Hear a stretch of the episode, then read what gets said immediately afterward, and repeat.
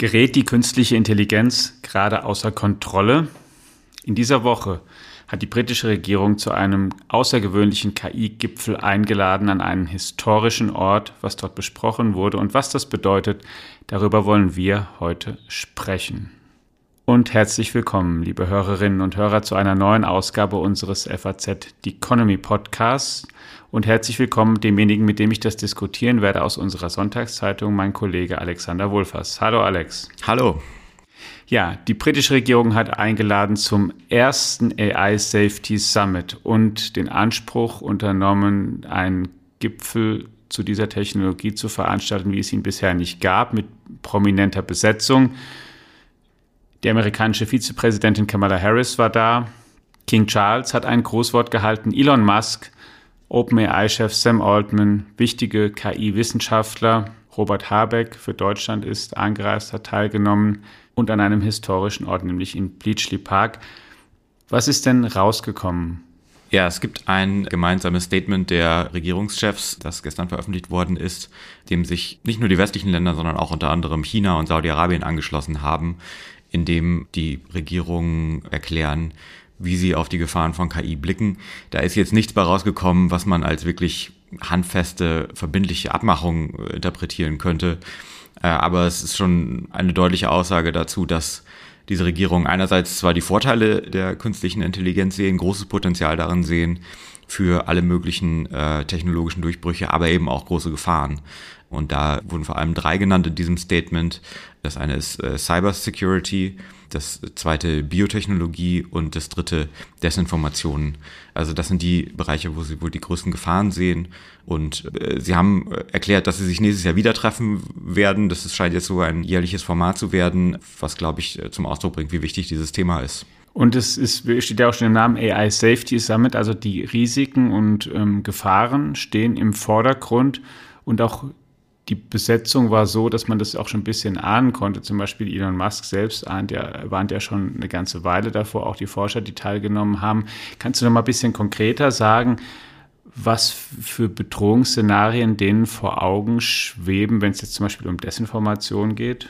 Ja, es gibt ja, ähm, schon seit längerem, spätestens seit dem Start von ChatGPT, verschiedene Szenarien, die umherschwirren. Und da gibt es ganz unterschiedliche Kategorien davon, wie unmittelbar diese Bedrohung ist. Also ich glaube, Desinformation ist ein Thema, das schon jetzt eine Rolle spielt.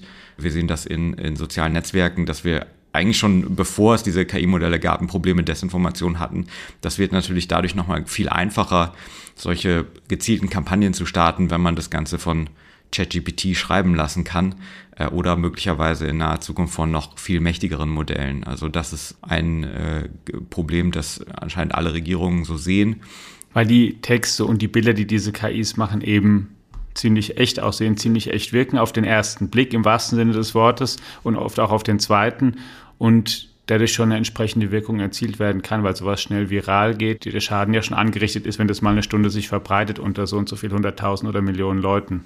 Ganz genau, es ist sehr schwer zu überprüfen, ob ein Bild von einer KI erstellt worden ist. Da gibt es verschiedene Ansätze, wie man das möglicherweise verbessern könnte, aber bisher lässt sich das nur sehr, sehr schwer feststellen. Und wir haben das ja in den letzten Monaten schon mal gesehen. Da gab es diese Bilder von äh, Papst Franziskus und der Daunenjacke. Also das sind natürlich sehr harmlose Beispiele dafür, aber genauso gut kann man sich vorstellen, ähm, jetzt zum Beispiel im Krieg zwischen Israel und der Hamas, dass da äh, gefälschte Bilder auftauchen. Da gibt es ja jetzt auch schon ein großes Problem mit Desinformation. Das wird mit der KI nochmal deutlich einfacher, solche gefälschten Aufnahmen zu erstellen. Du selbst hast im Vorfeld dieses Gipfeltreffens mit einem der renommiertesten Forscher gesprochen. Joshua Benjo heißt der, forscht und lehrt in Kanada seit vielen Jahren und auch einer der zwei sehr dramatische Aufrufe, die es in diesem offenen Briefe, die es in diesem Jahr gab, von Forschern und Unternehmern ähm, unterstützt hat.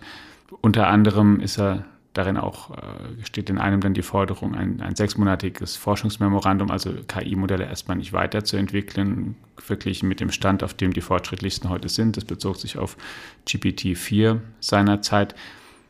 Wie hat der denn argumentiert? Warum braucht man jetzt ganz dringend diesen Gipfel und warum hat er sich jetzt so positioniert? Er war ja lange auch einer der, der vor allen Dingen über die Chancen von KI gesprochen hat und jetzt hebt er sich sehr hervor mit eben als, als Warner. Ja, er hat tatsächlich diesen Brief unterschrieben, in dem er ein Moratorium gefordert hat auf die Entwicklung noch mächtigerer KI-Modelle, also noch mächtiger als das, was wir im Moment haben. Er hat mir im Interview in der Sonntagszeitung gesagt, das hat er eigentlich nie wirklich geglaubt, dass es dazu kommen wird. Also das war eher als Warnsignal gedacht in die Gesellschaft hinein und weniger als, als äh, ernst gemeinter Vorschlag an die äh, KI-Unternehmen. Äh, und äh, er glaubt, dass diese Warnung auch angekommen ist, dass die Menschen äh, das so ein bisschen wachgerüttelt hat. Und der Grund, warum er das für so wichtig hält, ist, es gibt eben äh, viele Sachen, die schon, schon länger ein Problem sind. Desinformation ist eben eines davon. Aber die KI-Modelle kommen jetzt an einen Punkt, wo sie so mächtig werden und so, so viel können, insbesondere wenn wir noch ein paar Jahre in die Zukunft blicken, dass man damit noch viel gefährlichere Sachen anstellen kann. Also Beispiele, die er mir gegenüber nannte, war, es wird damit dann möglicherweise sehr leicht sehr gut geschützte IT-Sicherheitssysteme zu durchbrechen und, und sich irgendwo reinzuhacken, ohne dass man große Kenntnisse dafür haben müsste. Also die KI kann dann Sachen, die kein, kein menschlicher Hacker hinbekäme, ein anderes Beispiel war, dass es damit sehr einfach wird, möglicherweise Bio- oder Chemiewaffen zu bauen, ganz ohne naturwissenschaftliche Kenntnisse. Wenn ich das heute mit ChatGPT versuche, dann gibt es da so Sicherheitsschranken, aber man kann sich sehr gut vorstellen, dass so ein Modell in, der, in den Händen von Akteuren, die weniger auf das Wohl der Menschheit aus sind, dann für solche schlechten Zwecke benutzt werden könnten und dann äh, Verbrechen sehr viel einfacher zu begehen sind. Und er hat auch eine relativ klare Vorstellung geäußert, die, wie soll ich sagen, als ich es gelesen habe, auf mich auch zum Teil ehrlich gesagt ein bisschen naiv gewirkt hat, wie er das Ganze bekämpfen möchte oder in den Griff kriegen möchte, denn es soll sich wirklich die ganze Welt mehr oder weniger zusammenschließen, zumindest die wichtigsten Akteure, ausdrücklich inklusive China, und soll sich auf gemeinsame Regeln und Standards einigen, die einigermaßen verbindlich sind, oder? An die man sich dann hält. Genau, er stellt sich das so ähnlich vor wie den IPCC, den, den Klimawandelrat der Vereinten Nationen. Also, dass ähm, mhm. man ähnlich wie man dieses große Menschheitsproblem angeht, dann eben auch das Menschheitsproblem KI und KI-Gefahren gemeinsam angeht, dass es ein gemeinsames Panel gibt, wo man sich regelmäßig trifft und auswertet, wo stehen wir eigentlich gerade, was sind die Gefahren, hat sich da was verschoben, sind die Modelle noch mächtiger geworden, als wir dachten und dann äh, auf dieser Basis Entscheidungen treffen kann. Also so ein Panel hätte dann natürlich keine gesetzgeberische Gewalt, aber ähm, da wären dann letzten Endes die, die nationalen Regierungen am Zug. Das war zunächst mal die Vorstellung davon, die, die er davon hatte. Und äh, als, als naheliegenderen Schritt schlägt er vor, dass man ein Register einführen sollte für ähm, die, ähm, die großen KI-Modelle und insbesondere für die Hardware, die dafür benutzt wird, weil sich das deutlich leichter kontrollieren lässt. Dass man zumindest schon mal einen Überblick hat, wer ist eigentlich imstande, damit umzugehen und dann darauf aufbauend auch leichter das regulieren kann. Das fand ich auch einen interessanten Punkt, weil er da ja dann auf diese Frage, kann man das kontrollieren, auch sagte, ja, das ist nämlich gar nicht so schwer, weil gerade weil es diese Hardware erfordert, spezielle KI-Rechenzentren eigentlich, die man aufbauen muss, die viel Geld kosten, die man auch betreiben können muss, was viel Geld kostet und auch Personal, also und, und Hardware. Und das sagt er ja, das können eigentlich nur eine Handvoll Unternehmen. Deswegen ist der Kreis, den man dann kontrollieren muss und der, der oder der selbstbestimmte Transparenz dann ähm, bereitstellen muss, gar nicht so groß. Also es sind, wer ist es dann wahrscheinlich? Google, Meta, Microsoft, so die üblichen Genau, OpenAI gefördert durch Microsoft, mhm. ähm, Amazon vermutlich. Also es sind erstmal genau, man braucht extrem große Kapazitäten, es kostet eine Menge Geld, diese Modelle zu trainieren. Und auf der anderen Seite gibt es auch nur sehr wenige Unternehmen, die die ganz konkreten Chips herstellen, die dafür benötigt werden. Also mhm. Nvidia ist ein äh, Beispiel, das ähm, in den letzten Monaten viel in den Medien war dafür. Die sind jetzt eines der wertvollsten Unternehmen der Welt, gerade weil sie eine Art von, von Chip herstellen, der für KI-Entwicklung ganz, ganz wichtig ist und da gibt es eben sehr wenige vergleichbare Unternehmen, die das können. Also dadurch, dass sich das auf so einen relativ kleinen Kreis beschränkt, ist natürlich dann auch immer aus Wettbewerbssicht nicht so optimal, dass es da nur so ein paar große Player gibt, aber aus KI-Sicherheitsgründen, sagt Joshua Benjo zumindest, ist das vielleicht gar nicht so schlecht, weil das erlaubt es uns dann eben auch leichter zu kontrollieren, was da eigentlich los ist, wenn es nur eine Handvoll Unternehmen sind. Jetzt hat die britische Regierung an einen geschichtsträchtigen Ort eingeladen, an Bleachley Park und für alle, die das vielleicht auch noch nicht gehört haben, vielleicht auch noch mal ganz kurz, warum wählen die gerade diesen Ort und welche Symbolkraft geht davon aus, wenn man so einen Gipfel dort macht? Ja, das ist ein, ein Landhaus äh, außerhalb von London und der historische Hintergrund ist, dass das der Ort war, wo Alan Turing während des Zweiten Weltkriegs gearbeitet hat. Alan Turing, der ähm, gewissermaßen Begründer der äh, Informatik und ähm, der, des Vorläufers des modernen Computers Der hat während des Krieges für die britische Regierung gearbeitet und äh, daran gearbeitet, die Verschlüsselungscodes der Nazis zu knacken. Äh, es gibt ja die berühmte Enigma-Maschine, mit der die Nationalsozialisten ihre Kommunikation, ihre Funkkommunikation verschlüsselt haben und Turing ist es da gelungen, diesen Code zu knacken, was mutmaßlich sehr dazu beigetragen hat, dass äh, Deutschland den Zweiten Weltkrieg verloren hat. Und das war ein, ein ganz wesentlicher Moment in der, in der Geschichte der Informatik. Und an diese, diese Geschichtsträchtigkeit versucht da Rishi Sunak als Gastgeber definitiv anzuknüpfen. Alan Turing übrigens auch der, nachdem der wichtigste Preis der Informatik benannt ist, den eben mhm. auch Joshua Benjo und Jan LeCun und Jeffrey Hinton, die drei sogenannten Väter der künstlichen Intelligenz vor einigen Jahren gewonnen haben für ihre Forschung. Also eine Art Nobelpreis der Informatik was auf dem Gipfel noch besprochen wurde und wie viel Angstmacherei vielleicht auch dabei ist. Darüber sprechen wir in diesem Podcast ebenfalls noch. Zuvor aber werden unsere Kollegen Holger Schmidt und Johannes Winkelhage vorstellen, was im nächsten Economy Briefing vorkommen wird.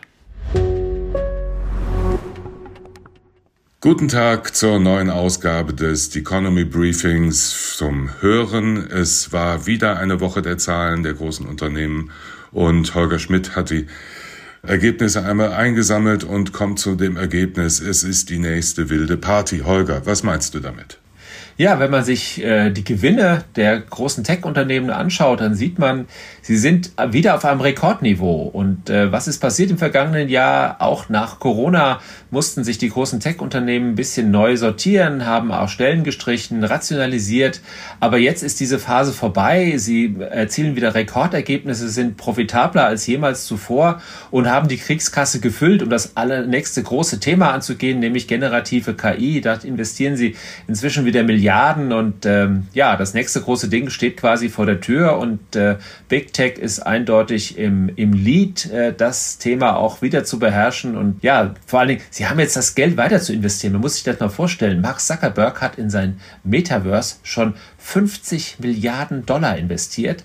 Ähm, und es ist immer noch nicht am Fliegen und er kann es sich jetzt leisten, weiter in dieses Thema zu investieren, um es, äh, um diesen, diese, diese Vision zu, zu äh, weiter zu verfolgen. Das ist schon irre. 50 Milliarden Dollar, das kann sich, so, glaube ich, nicht so viele Unternehmen leisten und äh, er macht es und das kann er sich halt eben jetzt, das kann er jetzt finanzieren. Das ist schon, schon ein Riesenasset für diese großen Unternehmen. Du hast dich vor allem auch mit der Strategie von Amazon beschäftigt und sagst, das Unternehmen zündet gerade die nächste Stufe. Meta ist das eine, Amazon das andere. Was ist mit der nächsten Stufe gemeint?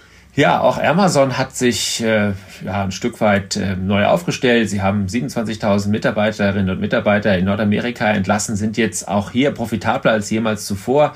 Ähm, die nächste Stufe besteht aus, ja, aus vielen Dingen. Einerseits äh, auch hier künstliche Intelligenz. Amazon Bedrock heißt ihr äh, Projekt und äh, das äh, scheint gerade richtig gut anzulaufen. Sehr viele Unternehmen haben Interesse an den äh, KI-Cloud-Diensten von Amazon. Das wird sicherlich äh, im vierten Quartal sehr spannend sein zu beobachten, ob das richtig durchstartet und ob sie Microsoft an dieser Stelle Konkurrenz machen können. Sie machen aber auch an anderen Stellen richtig viel Wirbel. Zum Beispiel haben Sie jetzt 750.000 Roboter im Einsatz in Ihren Logistikzentren, die Ihnen helfen, ähm, die Produkte noch schneller und effizienter zu verpacken.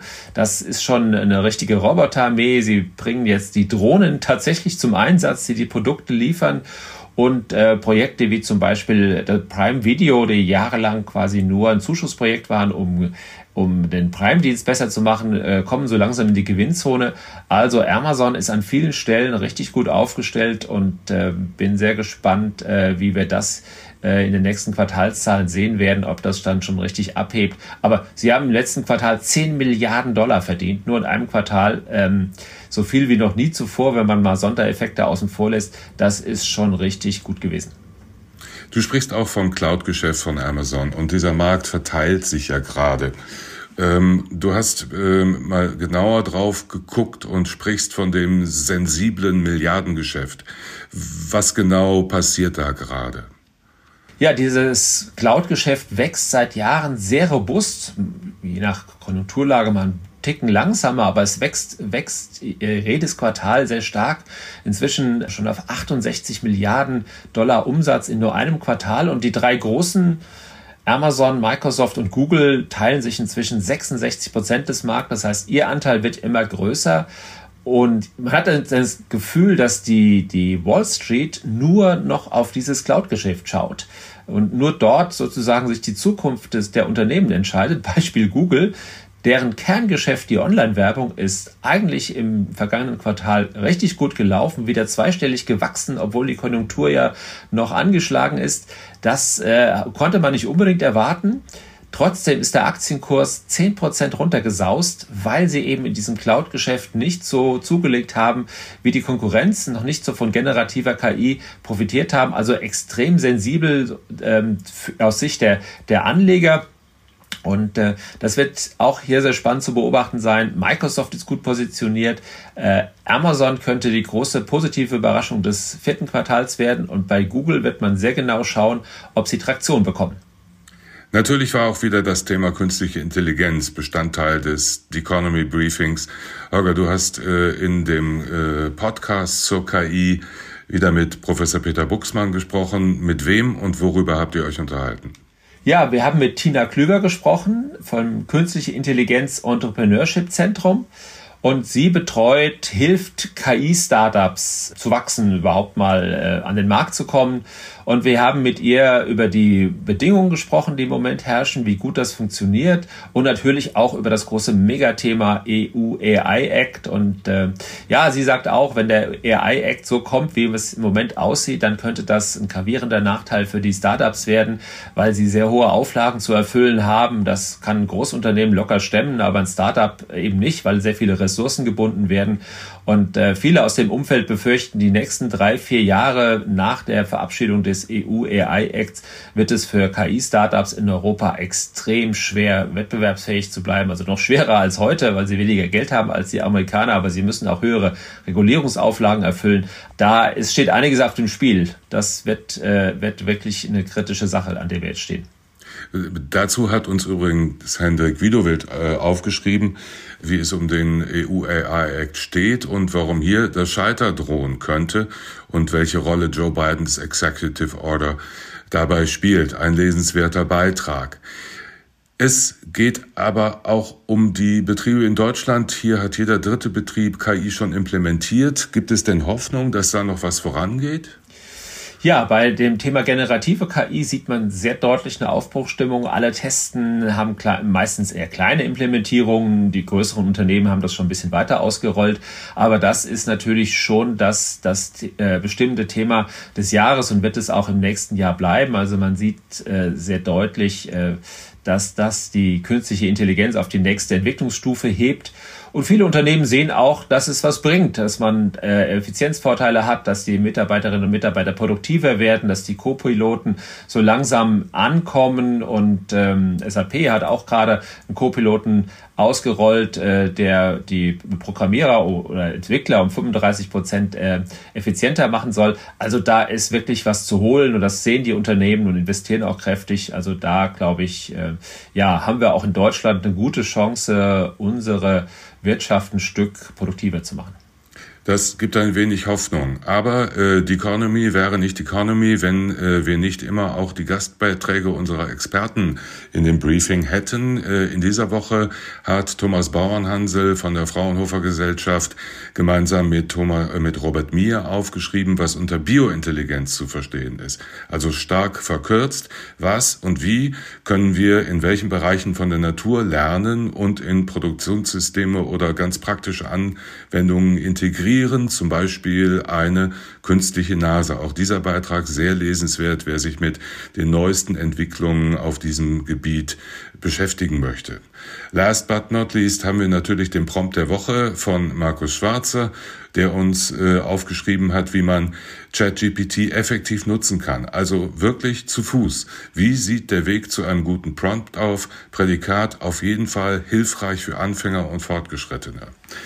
Mehr lesen Sie wie immer nach kurzer Anmeldung in unserem Briefing, in der App und auf der Economy Website.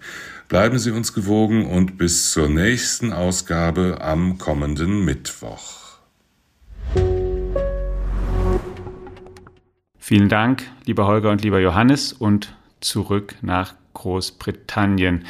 Zwei Tage haben sich dort Politiker getroffen Unternehmer getroffen und Forscher getroffen. Über einen Forscher, Joshua Bengio, haben wir jetzt schon ausführlicher gesprochen. Jeffrey Hinton hast du auch schon genannt. Auch einer, der sich momentan sehr sorgenvoll äußert, sehr kritisch, sehr viel warnt, ähm, auch sich ein bisschen gewandelt hat, das Ganze ja propagiert hat, sehr fasziniert war und jetzt ist ähm, wird demnächst 76 Jahre alt, jetzt aber einer, der sagt, ähm, die Modelle sind inzwischen so gut, er macht sich für, sogar für ihn überraschend gut, er macht sich ernsthaft Sorgen. Ähm, und dann gibt es eine Reihe von Unternehmern, die gar nicht so durch die großen eben Fachpublikationen ähm, bekannt geworden sind, die aber KI nutzbar gemacht haben.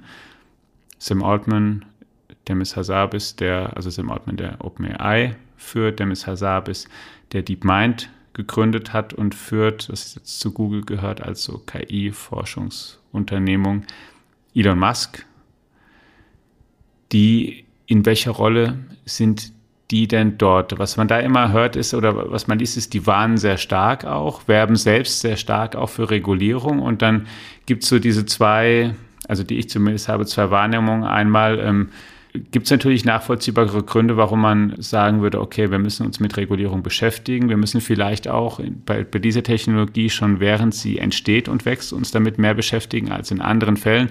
Andererseits steht schnell der Vorwurf im Raum und ich glaube, auch da ist sehr viel dran. Die haben halt die Modelle, die können sich das auch leisten und Regulierung tut denen nicht so wie, wie kleinen und mittelgroßen Unternehmen. Wie siehst du das?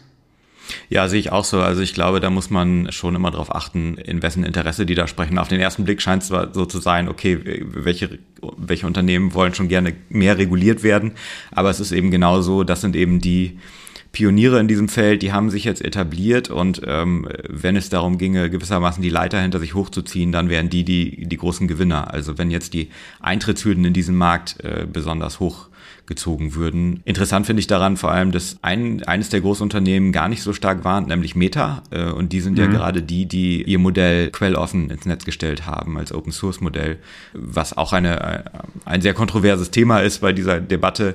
Ist es sinnvoll, äh, Modelle als Open Source Modell freizugeben? Was stecken da wiederum für Gefahren drin, wenn sich das jemand zunutze macht? Also die Geschäftsmodelle scheinen da ein bisschen anders ange, äh, ein bisschen anders veranlagt zu sein.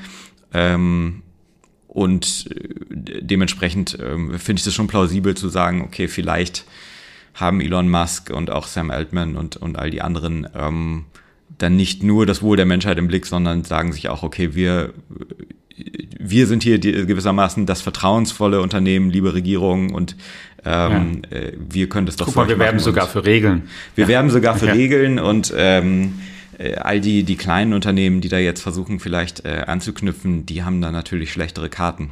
Ich habe das besonders auch gedacht bei einem Aufruf, wo es um dieses sechsmonatige Forschungsmoratorium ging, wo ja wirklich auch dezidiert gesagt wurde, ähm, es darf kein oder soll kein Modell entwickelt werden, was mächtiger ist als GPT-4 wo ich gedacht habe, okay, das haben die jetzt da. Also sozusagen ein, ein, ein, ein Brief ist, soll jetzt bitte niemand besser werden als OpenAI, damit die erstmal Marktführer bleiben oder sowas, was ehrlich gesagt völlig absurd ist eigentlich. Also so die, die, die Forderung, und gut, Benjo hat es ja dann auch selbst zugegeben, dass es vor allen Dingen auch war, um Aufmerksamkeit da zu erregen oder auf sich zu ziehen.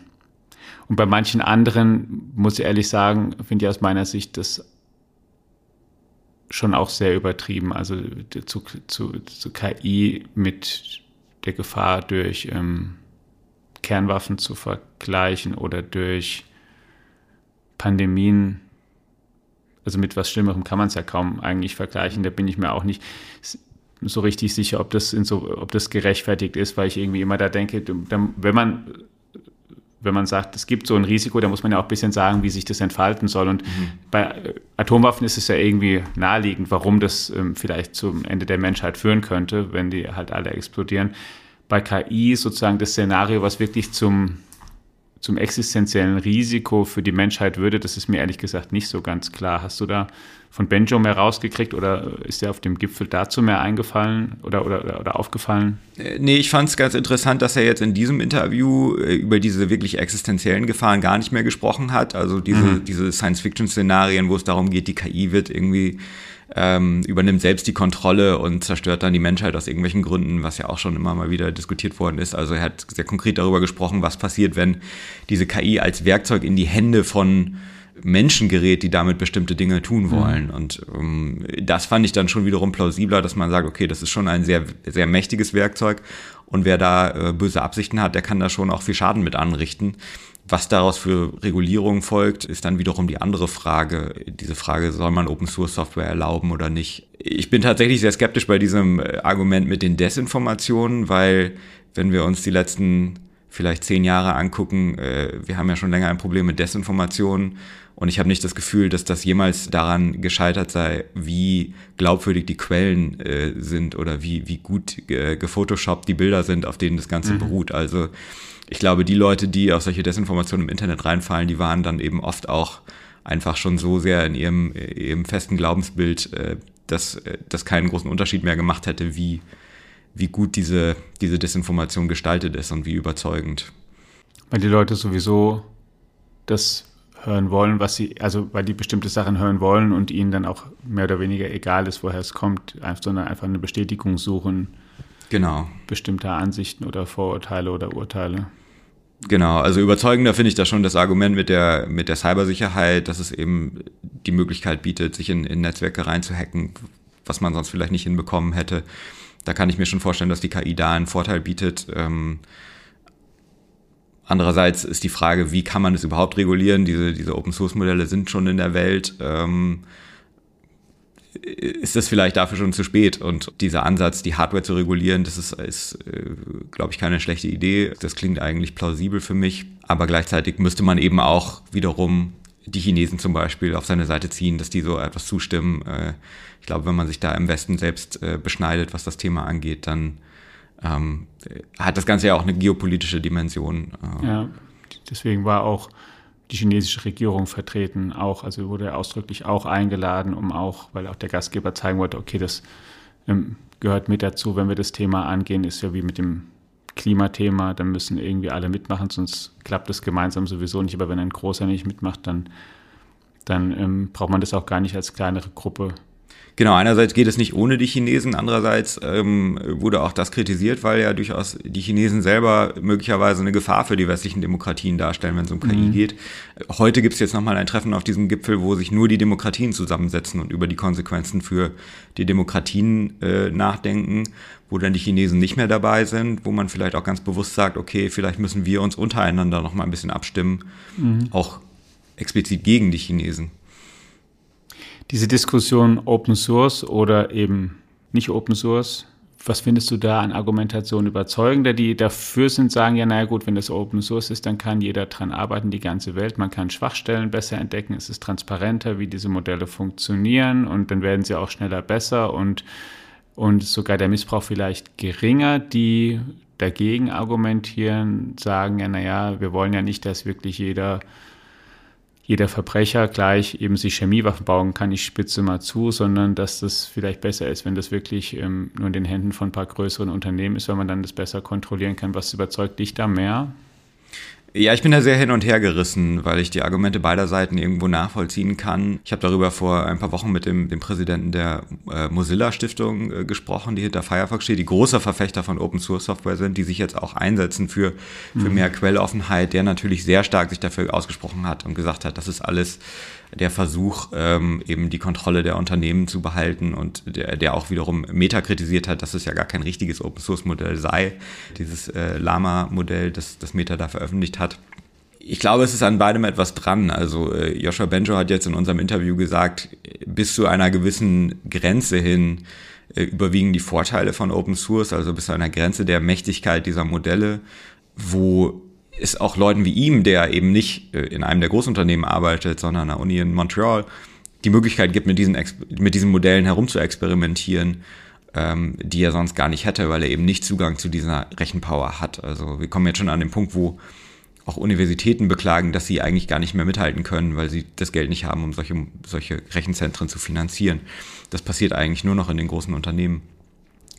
Was ich auch eine ehrlich gesagt auch zum Teil eine bedenkliche Entwicklung finde. Jetzt kann man sagen, gut, es gibt auch Universitäten, die können jetzt auch nicht gleich ähm, Luxuslimousinen bauen oder schnelle Sportwagen. Da haben sie auch jetzt nicht die Produktionskapazitäten, aber trotzdem bilden sie Ingenieure aus, die an Autos arbeiten. Aber in dem Fall von KI-Systemen, gerade weil man wissen will und weil die so breit einsetzbar sind, wie sie funktionieren, leuchtet mir schon mehr ein, dass da auch gut wäre, wenn da zumindest ein paar Universitäten mithalten können. Und es gab jetzt, also du hast, äh, Benjo haben wir jetzt gehört, aber zum Beispiel auch Fai Fai Lee, die in Stanford forscht und da führende Forscherin ist, die auch mal bei Google war eine Weile, hat ja auch, das fand ich ziemlich auch ähm, eindrücklich beklagt, also hat ja ganz offen zugegeben neulich, dass in, in einem Interview, dass ähm, auch Stanford hat es nicht. Mhm. Stanford, eine gut, eine der best ausgestattetsten Universitäten der Welt, die führend sein will auch und den Anspruch hat, kann das nicht ähm, leisten.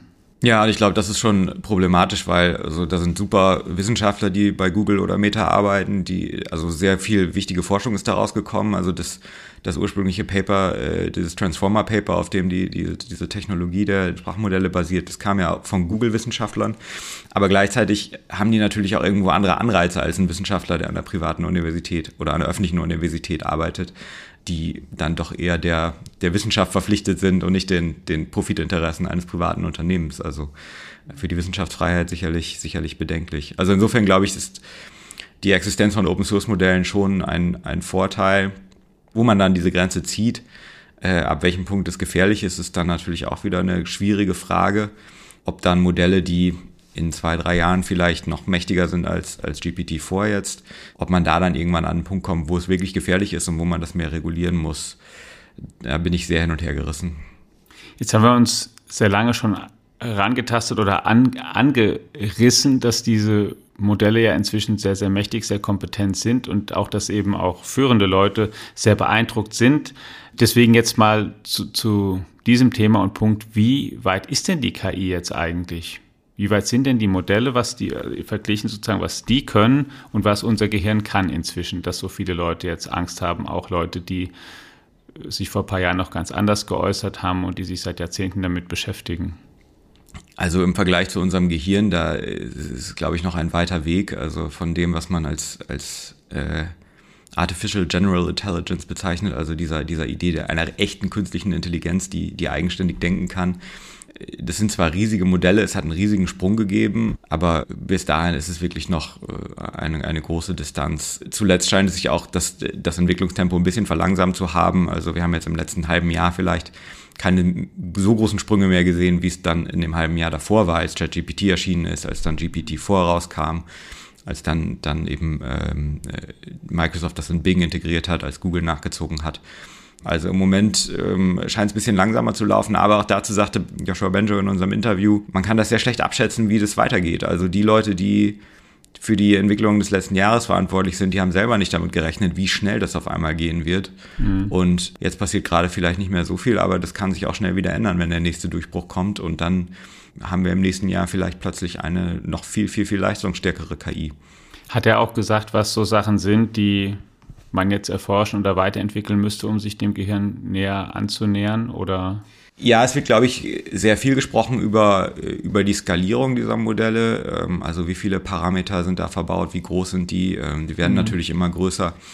Er sagte, worauf man vielleicht mehr achten müsste, ist ähm, auch die, die Effizienz dieser Algorithmen. Es wird neue Algorithmen geben, mhm. die dann möglicherweise zu riesigen Durchbrüchen führen könnten, ähm, noch viel schneller. Also die Skalierung, die stößt irgendwann an ihre Grenzen. Also irgendwo ist da auch ein Limit erreicht, genauso wie bei herkömmlichen Computern. Ähm, aber ähm, die Effizienz der Algorithmen, die kann dann noch ganz neue Potenziale freisetzen. Und das kann dann eben auch sehr plötzlich passieren. Das ist nicht so leicht äh, prognostizierbar, wie es bei der, der Skalierung der Größe ist. Hm. Was ich sonst höre, was nach wie vor eben Unterschiede sind oder die man zumindest Punkte sagt, die die Modelle nach wie vor nicht so gut können, ist ähm, das, was wir so Kausalität nennen. Also die können quasi Zusammenhänge sehen, aber so Korrelationszusammenhänge eben, aber eben noch nicht sind sie so gut darin, was ist wirklich Ursache und Wirkung, warum ist was passiert. Sie können auch nicht langfristig planen oder sich sozusagen Welten, Szenarien ja, man würde sagen, fantasieren oder spekulieren, was wir Menschen aber können. Wir können uns Jahre im Voraus unser Leben ausmalen oder zumindest vorstellen, wenn ich heute das mache und morgen das, dann passiert übermorgen vielleicht das und das können wir ziemlich weit durchdenken und es würde wahrscheinlich logisch zusammenhängen. Ob das eintritt, ist was anderes, aber wir haben zumindest die Fähigkeit, dass wir das machen können. Davon scheinen die auch noch sehr weit weg zu sein oder können es zum Teil eben auch gar nicht. Und Sie brauchen auch nach wie vor, wenn ich das richtig sehe, sehr, sehr viele Daten, um was zu lernen. Also während ein, ein während ich einem Kind, was weiß ich, also unseren Kindern zwei, drei, vier Bilder von Elefanten gezeigt habe, dann wussten die schon, was ein Elefant ist, auch wenn sie das fünfte Bild aus der Perspektive zum ersten Mal gesehen haben. Eine KI, davon ist sie schon auch noch weiter entfernt oder dass sie wirklich mit wenigen Beispielen auch auskommen kann und dann dazu lernt. Ja, es braucht riesige Trainingsdaten. Ähm, es kommt auch auf die Qualität der Daten an. Also das wird sicherlich in den nächsten Jahren ein, ähm, äh, ein Knackpunkt sein. Äh, wer hat die besten Daten und wer kommt an die qualitativ hochwertigsten Daten dran? auch äh, das, was, ich aus diesem Gespräch mit dem, mit dem Mozilla-Chef mitgenommen habe, der sagte also, die Modelle, die transparent sind, die vertrauenswürdig sind, die kommen dann möglicherweise nachher an, in Kontexten zur Anwendung, wo sie Zugriff auf Daten bekommen, die eben sehr sensibel sind, wo niemand OpenAI den Zugang geben würde, weil da einfach unklar ist, was mit den Daten passiert. Äh, mhm. OpenAI ist ja nicht sehr offen darüber, wie überhaupt, also mit was für Daten sein Modell jetzt trainiert worden ist. Und äh, vieles davon basiert einfach auf offen zugänglichen Daten im Internet. Und wer da eine höhere Qualität an Daten bieten kann, der äh, könnte da schnell im Vorteil sein. In die Zukunft geblickt von diesem Gipfel ausgehend, wie geht es jetzt weiter? Es gibt rund um die Welt ja Initiativen oder äh, von, von gesetzgeberischer Seite KI einzuhegen. Kannst du da noch einen kurzen Überblick oder eine Einschätzung geben, was da demnächst passieren wird und was dann, was das sozusagen bedeuten könnte? Äh, ja, die ähm, Europäische Union arbeitet an ihrem äh, sogenannten AI Act. Das ist so das ähm, maßgeblichste Gesetzespaket, ähm, das in, in, nächster Zeit kommt. Wenn es denn kommt, äh, ist wohl im Moment so ein bisschen ähm, schwierig in, der, in, der, in den Verhandlungen. Ähm, ist unklar, wie das, wie das weitergehen wird. Das ist ein Gesetzespaket, das schon seit ein paar Jahren in, in Arbeit ist und wo jetzt noch äh, kurzfristig dann diese Sprachmodelle, die sogenannten Foundation Models, also sehr vielseitige äh, KI-Modelle draufgesetzt wurde im Gesetzgebungsprozess, nachdem ChatGPT erschienen ist im letzten Jahr. Also das ist, ist sicherlich was, was man da beobachten sollte, wo äh, die interessante Frage ist, kann Europa da gewissermaßen einen Standard für KI-Regulierung setzen? Die USA sind jetzt durch das Weiße Haus vorgeprescht, ähm, haben Anfang dieser Woche eine sogenannte Executive Order rausgegeben. Also der Präsident ähm, gibt etwas vor, ohne dass der Kongress das beschließen muss, wo auch gewisse Grenzen gesetzt wurden, ab welcher Größe ähm, Modelle bestimmten Restriktionen unterliegen, wo jetzt neue, neue Regeln aufgestellt werden sollen, wie mit diesen Modellen umgegangen werden soll. Also das wird interessant, ähm, auch wenn es da anscheinend im Moment im Kongress keine Mehrheit gibt. Da hat der Präsident eben relativ viele Befugnisse, ähm, auch im Alleingang mal was anzustoßen. Die Amerikaner haben jetzt auch schon eine KI-Sicherheitsbehörde äh, geschaffen oder zumindest deren Schaffung angekündigt. Also äh, was deren Rolle sein wird, äh, wird auch interessant zu beobachten sein. Also die Amerikaner sind dann natürlich in einer interessant, interessanten Position, weil diese ganzen großen Unternehmen ähm, aus Amerika kommen und ähm, sie da zu einem gewissen Grade unterschiedliche Interessen haben, was die Regulierung angeht. Gerät die künstliche Intelligenz außer Kontrolle? Sind die Modelle mittlerweile so mächtig, dass wir uns ernsthaft Gedanken machen müssen, ob sie mit uns umfangreich konkurrieren und sogar den Menschen übertreffen. Damit haben sich in dieser Woche Staats- und Regierungschefs und Regierungsvertreter wichtiger Länder in Großbritannien auseinandergesetzt, mit Spitzenforschern, mit bekannten Unternehmern zwei Tage lang. Wir haben darüber gesprochen und hoffentlich einen Eindruck und Ausblick gegeben, was das heißt. Alex, dir vielen Dank für deine Zeit und für die Einsichten. Und Ihnen vielen Dank, dass Sie eingeschaltet haben. Natürlich informieren wir Sie nicht nur über dieses Thema weiterhin in diesem Podcast und allen anderen Kanälen unserer FAZ und FAS, sondern auch über alles andere, was aus dem Bereich wichtig ist. Und wir glauben, dass auch Sie davon Kenntnis haben müssten. Bleiben Sie uns gewogen, bleiben Sie gesund und schalten Sie gerne wieder ein. Ciao.